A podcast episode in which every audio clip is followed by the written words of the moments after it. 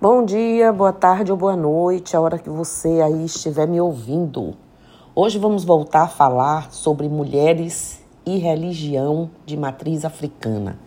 Né? Mulheres, nós mulheres nas religiões de matriz africana. As religiões né, de matriz africana, elas são das poucas, se não as únicas, que ainda conservam como modelo funcional é, o hierárquico matriarcal, onde a centralidade da mulher, né, onde há essa centralidade que tange ao poder decisório de tudo, ao lado dos homens, né, que colaboram e participam, é respeitado e em sua totalidade. Os, os chamados orixás de cabeça, é, é, de, né, nossa proteção, em nada tem a ver com a do cristianismo e catolicismo. São três e, na maioria das vezes, duas mulheres e um, né, do, dois gêneros femininos e um masculino, para que haja equilíbrio, vivência local. Muitas das nossas características são herdadas de nossos guias, né? As religiões de matriz africana vieram para o Brasil juntamente com as negras e os negros sequestrados de África, todo mundo sabe, num período de escravidão. Terrível. Como já falei aí em outros podcasts, os primeiros povos foram os bantos, seguidos dos povos da África Ocidental, principalmente do Golfo de Benin, o tráfico de escravos durou mais de 350 anos e mais de 4 milhões de negras e negros foram trazidos para o Brasil. Esses seres humanos, essas pessoas, trouxeram consigo o trabalho com ferro. Foram mestres da mineralogia, mestres da agricultura tropical e foram os mestres da criação de gado extensiva, de acordo com Alberto da Costa e Silva, diplomata e historiador do Rio de Janeiro. Trouxeram também a religiosidade que lhes servia de forma de comunicação. Por conta da oralidade e resistência, o candomblé e o voodoo, né, faziam essas comunicações nessas religiões. No candomblé temos uma forte ligação é, familiar. Os orixás cultuados são ancestrais divinizados. E no voodoo, a coletividade, nunca o individualismo. Os voodoos são protetores das comunidades que podem ser aldeias, famílias ou reinos, né? como tinha a rota dos orixás. A presença das mulheres na religião é marcante nas religiões de matriz africana. Participamos de tudo, desde orixás ou orixás, que são mulheres com características masculinizadas pela sociedade patriarcal e machista, como, por exemplo, das guerreiras Yansan, é, Obá e por aí vai. Forças das águas doces, Oxum e todas as demais orixás possuem mesmo que não sendo a principal, né? Até na função de zeladores, zeladoras, as iás, ialorixás, iabás, sacerdotisas, né, dos ilês, dos terreiros, dos barracões. São, somos nós, foram elas, são agora elas e seremos nós no futuro as responsáveis pelo desenvolvimento espiritual e pela transmissão do conhecimento, como as histórias da origem, até as doutrinas entoadas nas giras. O primeiro terreiro de Vundum, no Maranhão, é uma casa das Minas, datada de 1849 e fundada por uma negra escravizada, né, uma pessoa que foi escravizada do Daumé, mãe do rei Jesus, provavelmente vinda, né, sequestrada. Quando anda, Andadozé foi feito rei, ele procurou se desfazer do ouro é, é, o outro lado da família. Mandou vender a rainha, né, na Gomité, mãe de Gueso, um príncipe e toda a comitiva como escravos. Então, entre eles, negros, sim, tem na história. Todo mundo conhece a história. E quem não conhece, passe. Existiram negros que eles próprios faziam a captura do, do, do, dos seres humanos, das pessoas, mulheres, homens e crianças, e vendiam, ajudavam a, a, a colocar nas embarcações para que fossem escravizados. Nos terreiros, minha gente, as mulheres são a grande maioria e têm lugar de destaque, não podendo apenas ser ogãs, né, que é tocadores de atabaques, que é apenas para os homens em alguns terreiros, porque em outros a, as mulheres já ocupam todos os lugares, inclusive esse. E nosso terreiro de Umbanda Força e Luz é um exemplo disso, né? Participam ativamente, temos mãe de, mãe de Ialorixás e Abá, é, no candomblé, também tocando tambor, conduzindo os atabaques, conduzindo as, as giras, eh, os trabalhos deles lá e tudo mais.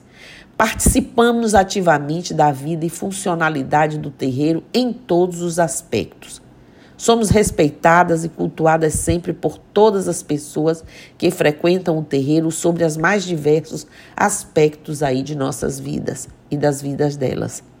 Pois é, as mães de santo ou no santo, as iás, são a alma de um terreiro. E a firmeza da casa depende de sua integridade moral e espiritual. É uma figura de autoridade dentro de uma casa espiritual porque é de sua responsabilidade cuidar e orientar seus filhos no santo ou de santo, também chamados de filhos de cabeça ou filhos de corrente. A trajetória, a, a, a trajetória histórica da vida de muitas mulheres negras tem mostrado ou mostraram né, que estas, ao assumirem a maternidade, né, a fizeram com grande influência da cultura e da religião de matriz africana e afro-brasileira. Conseguir criar filhos e filhas, construir famílias, foi um ato de resistência para esse grupo étnico as mulheres conseguiram revalorizar essas religiões, resistindo e preservando cosmogoni, cosmogonias, né? ritos e símbolos. Daí, minha gente, a importância de analisar outros tipos de maternidade simbólica, como das mães de santo dentro da Umbanda, com destaque para as práticas socioculturais dessas guardiãs de uma tradição, considerando as ressignificações e as conexões culturais do tempo presente. Apesar da falta de informação que levam ao ódio e às perseguições, a religião de matriz africana segue cada dia mais vivas graças à atuação das mães de santo ou Yalorixás, Yas, como for, dotadas de uma enorme sabedoria, essas mulheres, e força, coragem, coordenam comunidades, protegem os terreiros, trazem suporte às populações socialmente desfavorecidas e dedicam uma vida inteira ao bem-estar físico e emocional, físico, emocional, espiritual, né, de quem frequenta os terreiros, como são conhecidos os templos de nossas religiões. Nesse campo religioso, o feminino e a maternidade das sacerdotisas se constituem a partir das referências simbólicas dos orixás e das entidades espirituais que lhes guiam no cuidado, na proteção e nas relações de poder que exercemos, né, exercem nas famílias de santo. Por meio desse simbolismo, constrói-se novos espaços de luta contra o sexismo, racismo, né, de transgressão aos poderes e discursos oficiais de circuns, que circunscrevem né, os domínios das mulheres. Partilham o imaginário social e histórico no espaço das festas, giras, cerimônias e rituais. Todos os cuidados trazidos, todas as formas visuais, digamos assim, é, ilustradas, né, trazem essa cultura, essa informação e a manutenção disso. Tal imaginário não se constitui é, abstratamente. É indissociável né, das estruturas sociais, econômicas, políticas e culturais da realidade brasileira. As mães de santo ou no santo tomam como referência de feminino e maternidade em Iemanjá, Oxum, Yansan, Obá, Nanã, Pombagiras, Pretas Velhas, Ciganas, Caboclas e tantas outras entidades e orixás. As divindades que acessam são modelos de identificação. Como não poderia deixar de ser, né, agenciam e incorporam certas características de suas entidades protetoras, tornando-as parte de si. Em particular, na Umbanda, as mães do santo, né, as sacerdotisas, como guardiãs de uma tradição, tentam manter vivas, como eu já disse, as heranças culturais e religiosas como parte da função de seus sacerdócios. São zeladoras de entidades, santos orixás, né, de divindades, com competência e carga afetiva de fazer o iniciado e garantir-lhe o desenvolvimento mediúnico, conquistando a obediência, o respeito dos filhos, o amor e o olhar diferenciado para essas religiões e para, para as nossas, nossos antepassados. Por meio da autoconfiança e do prestígio espiritual, elas de uma forma ou de outra contribuíram e contribuem para que a cultura e a religião afro-brasileiras saíssem do confinamento e ocupassem aí o espaço público. Nós no terreiro mesmo fazemos questão absoluta disso. Como autoridade do terreiro, as mães no santo ou de santo contam com o respeito, a admiração da comunidade, do povo né, de santo e também por parte daqueles que eles procuram para atender e acolher suas demandas. Elas não só nós protegemos e cuidamos, vão além, né?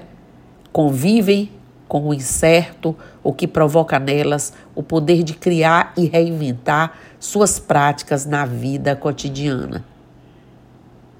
É preciso compreender que, embora seja, parte, seja uma parte forte, né, o imaginário de que ser mulher é ser mãe, boa né, e santa e, e colocada em pedestais, das religiões afro-brasileiras convivem tanto as representações de bondade quanto de maldade, abrindo-lhes a possibilidade de aproximar essas polaridades da condição verdadeiramente humana e encontrar formas de viver no mundo marcado pela estruturação da classe social, gênero, raça, etnia, o que for.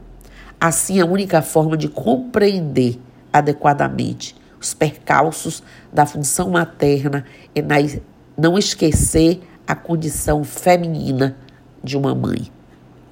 Então, hoje, quis trazer aqui mais uma vez essa força feminina, materna, cuidadosa, zelosa, para que a gente não esquecesse do nosso papel e vocês se recordassem ou soubessem como a gente lida com a nossa religião, com vocês e a importância disso para todas nós. Axé, Namastê, Motumbá, Colofé, Mojubá, Mucuyu, Nuzambi e eu estou aqui. Bom dia.